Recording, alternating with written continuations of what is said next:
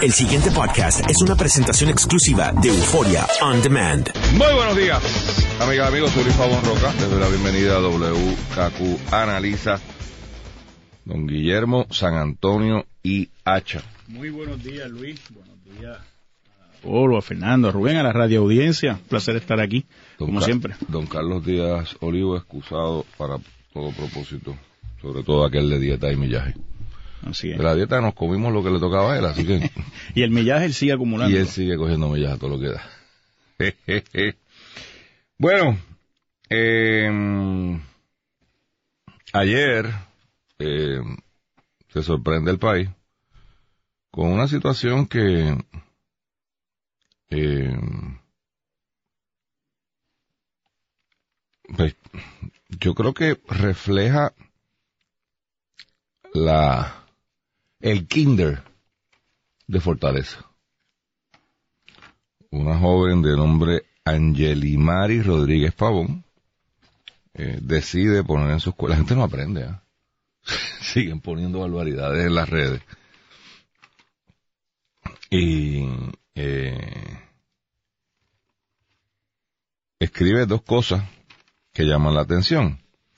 Date con mi gobernador, mi jefe, agradecida por esta nueva oportunidad a trabajar por la por mi isla por lo por porque lo mejor está por venir copiando un slogan publicitario del realidad del padre del, del gobernador no Eh, no es de no es no es de esta administración es de una eh, eh, anterior ese porque yo no estoy exa- exactamente eh, claro exactamente qué fue que la votaron, porque son varias, eh, y ese podría ser uno, ¿no? Curiosa manera de referirse al gobernador de Puerto Rico como su date.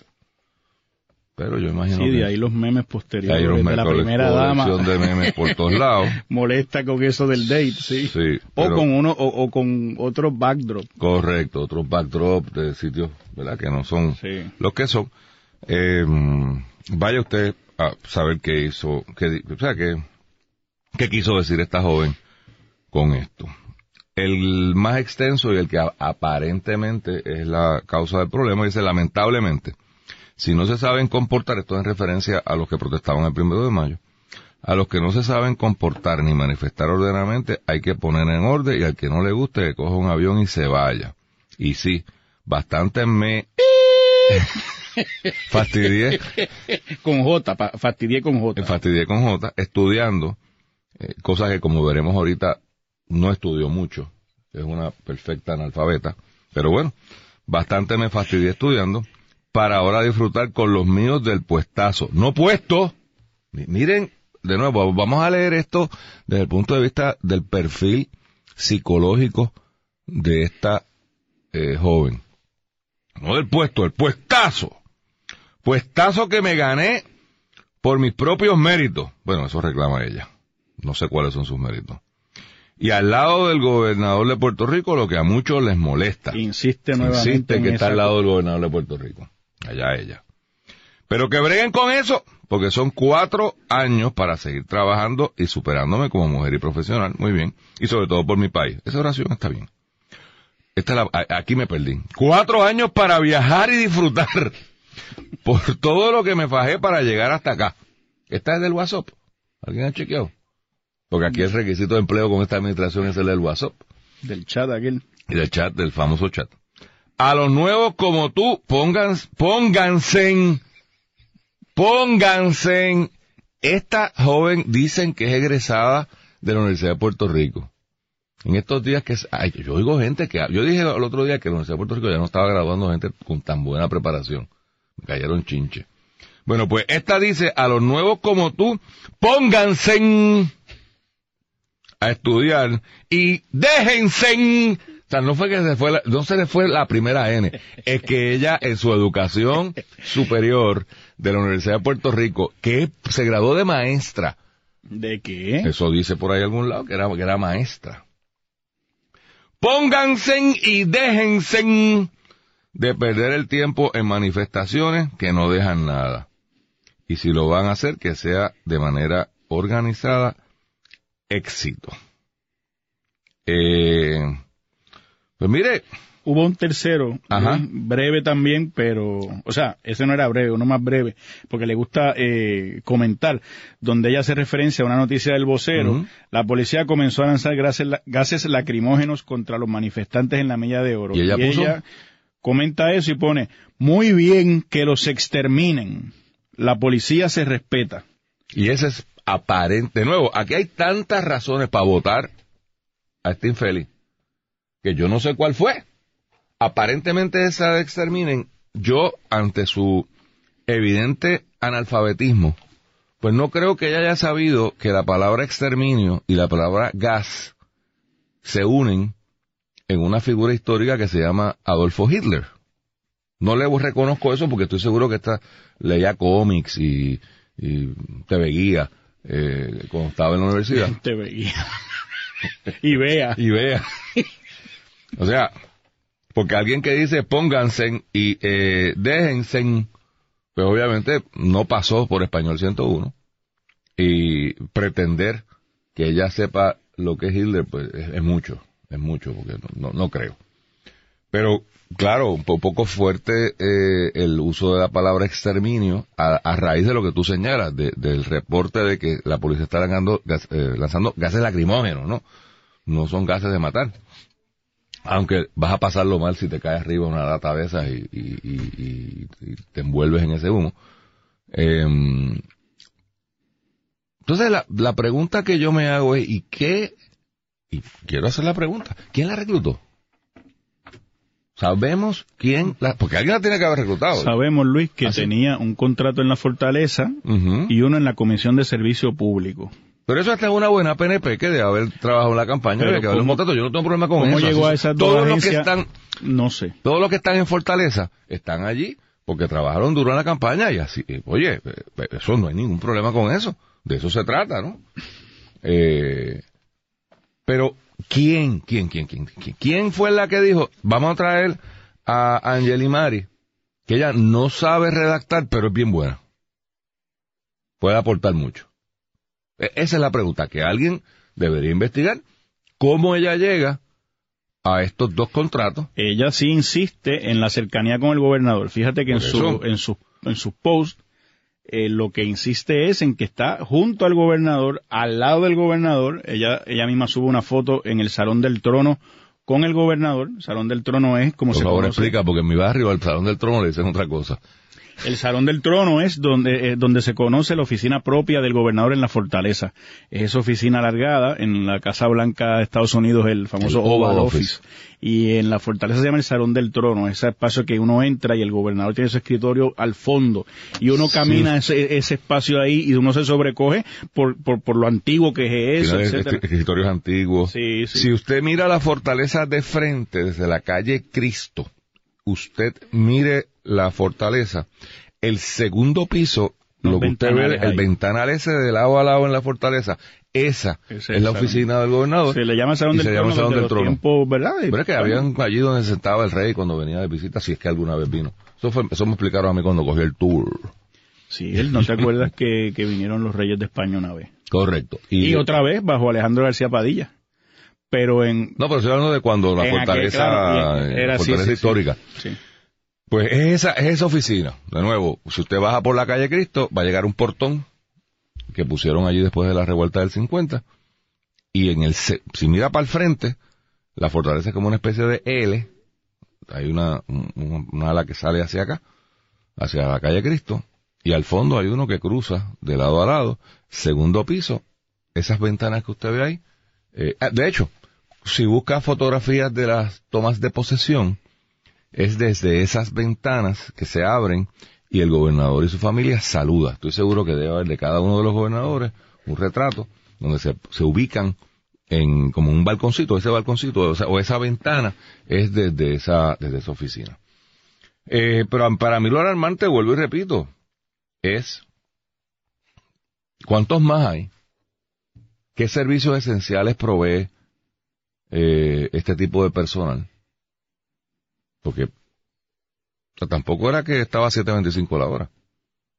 Yo he oído varios cálculos desde 80 hasta 100 mil dólares para alguien que no puede escribir Y digo, sabe Dios si tiene, habilidades en estas cosas de Twitter, de Internet, por ahí leí en algún... Bueno, eso fue lo que le costó el, puesto, las habilidades que tienen eso de las redes sociales o la falta de juicio en el uso de las redes sociales. no por lo que me escribió un amigo. Eh, así que, eh, pero por eso, pero para mí lo alarmante es, y lo que nadie está hablando es, ok, chévere, pero ¿cómo llegó allí? ¿Cuántas más o cuántos más, porque no lo quiero singularizar a, a una ella, pues, debe haber mileles también, ellos, ¿no? ¿Cuántos más hay allí que no saben escribir, que tienen una visión de mundo bastante eh, estrecha, para ponerlo de alguna manera eh, no ofensiva, em, y están por allí sin hacer nada, pululando en el planeta mientras el país está en quiebra. Y esta señora será, será ubicada en algún contratista privado para que no haya mucho escándalo. Se me ocurre que COI puede ser un buen sitio. Porque ahí leo, leo también que COI tiene dos personas al son de 300 mil dólares para atender las redes sociales de Fortaleza. Redes sociales que se utilizan para perseguir, para, para bullear, para eh, atacar en aras de llevar un mensaje. Por menos yo no sé si esos decoys son los que llevan eso o no, porque aquí todo es una nébula, aquí no hay nada transparente, aquí todo es un, o sea, nos, enteramos cuando pasan estos, estos incidentes. Pero nada, el gobernador actuó correctamente y de inmediato la, eh, la invitó a buscar eh, caminos de desarrollo profesional alternativo, lo cual obviamente le reconozco al gobernador que finalmente estamos viendo eh, eh, movimiento en la dirección correcta. Si hubiera hecho esto con Whitefish, no tendríamos parte de los problemas que tenemos hoy. Si hubiera hecho esto con la mitad del staff de Fortaleza que se vio obligado, porque no es que el gobernador quiso, es que fundamentalmente no le quedaba de otra. Luego él reescribirá la historia, al igual que ha hecho con Whitefish, y, presten atención cuando habla de Whitefish. No, porque yo, eh, yo atendí ese asunto y saqué a esa gente. Embuste, él no sacó a nadie.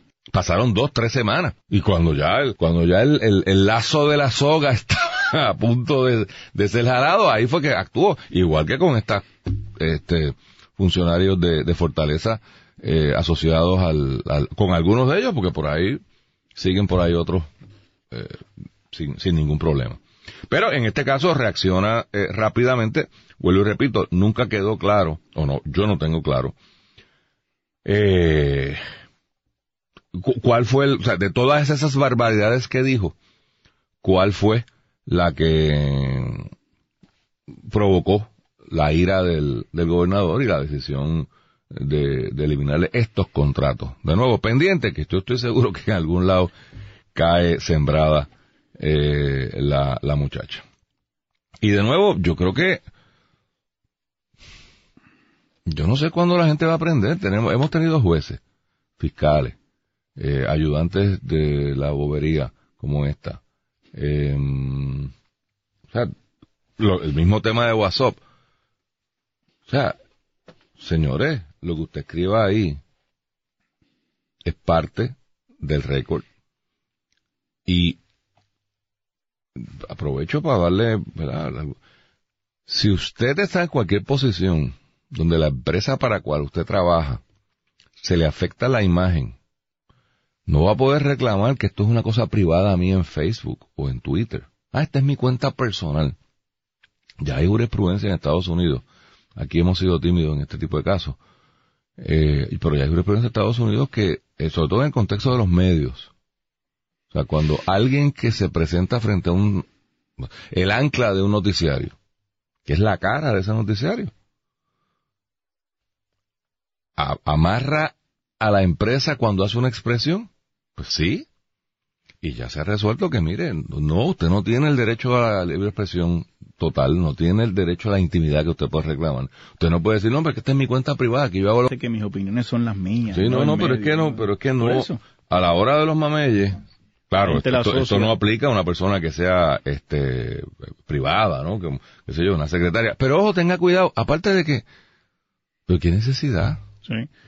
Yo, yo quería, Luis, eh, empezar por, por, lo último que dijiste, ¿no? El gobernador no hay duda que en esta ocasión actuó rápido, el mismo día que explota el, el escándalo de esta ayudante, eh, pues toma acción y le quita los contratos y hace presiones de que ya no trabaja, ¿verdad? La, fortaleza confirma que el gobernador ordenó que se le quitaran eh, los contratos. Yo creo que es una combinación, ¿verdad?, de, de imprudencia de todos los mensajes que han salido a la luz pública y la, y la cantidad de otros eh, fotos y mensajes que la gente le ha tomado del Facebook, ¿verdad? Y que han circulado por ahí, es una imprudencia tras otra. Eh, la connotación esta que tiene la cosa del date y la insinuación constante de que trabaja al lado del gobernador, yo creo que es, eh, es una imprudencia, yo creo que eh, referirse eh, al puestazo que tiene y que ahora va a empezar a viajar y a disfrutar de lo que ella se ha ganado, pues, otra imprudencia, ¿verdad? En momentos de, estrechez y de que se está eh, ordenando reducción de gastos y que se está afectando eh, a los trabajadores con reformas, se reduce la pensión, etcétera, pues esta persona presumiendo de su gran puestazo, eh, pues también es otra imprudencia y para no añadir... tiene 21 años, o sea, un poco podemos pedirle peras al horno. Bueno, y... hay que ponerle eso, eso es parte de la ecuación Tienes 21 años. Y a los 21 años uno no tiene mucho filtro. Pero eso que te digo que ¿para qué sirve alguien de 21 años? Mira, yo, tengo, yo quiero mucho. Oye, Luis, pero... No, no, de verdad, de verdad. ¿Para ser asesor de qué en Fortaleza? Bueno, yo no tengo claro qué era lo que hacía. Pues yo tampoco. Pero me pregunto yo. Sí, sí. Me dice, me confirman aquí que es estudiante de pedagogía. Pero o sea, que egresada de pedagogía. Pero... Egresada de pedagogía. pues será recién egresada si tiene esa edad, ¿no? Correcto. Sí, sí, se tiene que haber graduado recientemente. Y, ese fue y no ha aprendido mucho. Esa fue su primera experiencia de trabajo. Uno pues presumirá. Pues no sé. Este, por eso es que no, que no sabemos mucho y, y, ni han publicado mucho. Bueno, el gobernador creo que también tiene como primera experiencia de trabajo la gobernación o eso se debatió bastante aquí eh, también. Eh, y yo creo que esa última expresión, eh, que los exterminen, pues demuestra obviamente la, falta de filtros, como tú dices, ¿verdad? La, imprudencia al cubo. Eh, en expresiones y, y, obviamente Luis yo creo que no solamente los que trabajan en el servicio público verdad que tienen que tener eh, tienen que ser puntillosos en lo que se publica por lo que eso conlleva eh, para desde el punto de vista del debate público, pero esta manía que tiene la gente de, de, expresar, de colocar todo en las redes sociales, de subirlo todo, no saben el daño, por ejemplo, que se pueden hacer prospectivamente para, para una entrevista de empleo, para su actual trabajo, que, que, que, sus patronos puedan estar mirando, ¿verdad? Todo ese desenvolvimiento que hacen eh, en las redes sociales, cómo se proyectan, eh, un futuro patrono que vaya a, que las entrevisten o entrevisten a, a, una persona y luego buscan, ¿verdad? El historial y no coincide lo que ven en sus redes sociales, lo que proyectan, lo que plantean con lo que, ¿verdad? Con el trabajo que están buscando. En fin, que la gente sea cautelosa eh, en el uso eh, de estas redes sociales. Yo creo que siempre es una buena una buena recomendación. A mí me preocupa, Luis, eh, que escuchaba yo que en esta cosa presupuestaria, que como tú dices, no hay mucha transparencia, pero el presupuesto eh, del gobierno de Puerto Rico que se está presentando a la legislatura. ¿Qué presupuesto? Presupuesto de Puerto Rico. Pero lo presentaron. Bueno, está más o menos ahí. Escuchaba yo que, el había... bueno, el plan del plan del plan se ha convertido en el borrador del borrador del borrador. Eso mismo, eso mismo. Porque, ah, pues, admisión de Pero ese borrador del borrador del borrador tiene, por ejemplo, un aumento en la en los fondos de la fortaleza. ¿Cómo es posible que la fortaleza tenga 14 millones de dólares de presupuesto y pida 20 y pico? Es decir, casi se duplica. Entonces uno se pregunta ¿verdad? Con, con controversias como esta de, de la joven y su puestazo y su salario, eh, pues, pues a eso es a lo que se, a eso para, para eso es para lo que se piden esos, esos recursos, esos, esos aumentos en los recursos de la fortaleza. Eh, y yo creo que todo esto tiene que, que enmarcarse en esa discusión, ve, y en esa transparencia que no existe, como tú dices, eh, sobre el tema presupuestario y sobre muchos otros, ¿verdad? Que yo sé que, podemos discutir, como el tema de los informes financieros, ¿verdad? Que de los que tanto se hablaba en la campaña, que el gobierno anterior no había presentado a tiempo y que eso era parte de la falta de credibilidad. Y ahora dijo el gobernador que era culpa, de, era culpa de la pasada administración. Estamos año y medio de, de esta administración y es culpa de la pasada administración. Pues resuélvalo, por eso fue que usted fue electo. No, todavía se refiere en esta administración como la nueva administración, que ya casi tiene dos años. que se sigan recortando desde ese lado.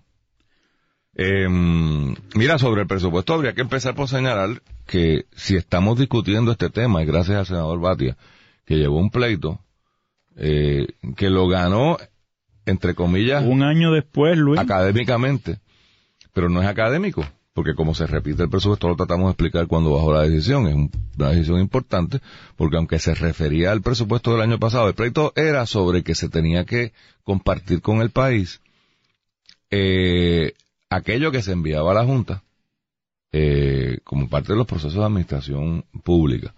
El, el gobierno era de la postura que ellos no tenían que divulgar nada Porque era un borrador de trabajo. porque era un borrador de que trabajo. tenía eh, información privilegiada del Ejecutivo. Una de las excepciones que se inventó Richard Nixon eh, es la, el executive privilege, el privilegio ejecutivo. Y que yo creo en eso. No, no, hay, Bien pero aplicado. lo que pasa es que la pregunta es hasta dónde llega. O sea, Claro, ¿a claro. qué? Porque si yo, o sea, el eh, vamos a explicar lo que es, vamos a la pausa. Eh, o sea, el privilegio ejecutivo es aquella información, puede ser documental o no, pero usualmente es un documento, porque si está en la cabeza de alguien difícil descubrirlo, ¿verdad?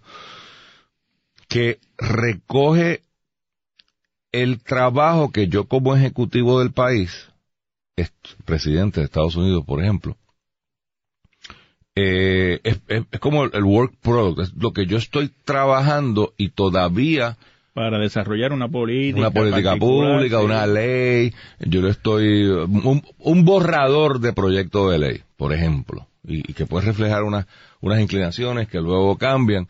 Eh, ahora, ese chicle los ejecutivos quieren extenderlo a, a todo, porque lo, lo ideal sería, si yo soy el gobernador, que nadie sepa nada de mí. No, bueno, y en esta ocasión que se trataba del presupuesto que para colmo va a la Asamblea Legislativa para aprobación, querían meterlo dentro de ese concepto, aislarlo incluso de la rama legislativa que pasa a juicio y aprueba el presupuesto, que ahí me pareció una barbaridad extenderlo de esa manera.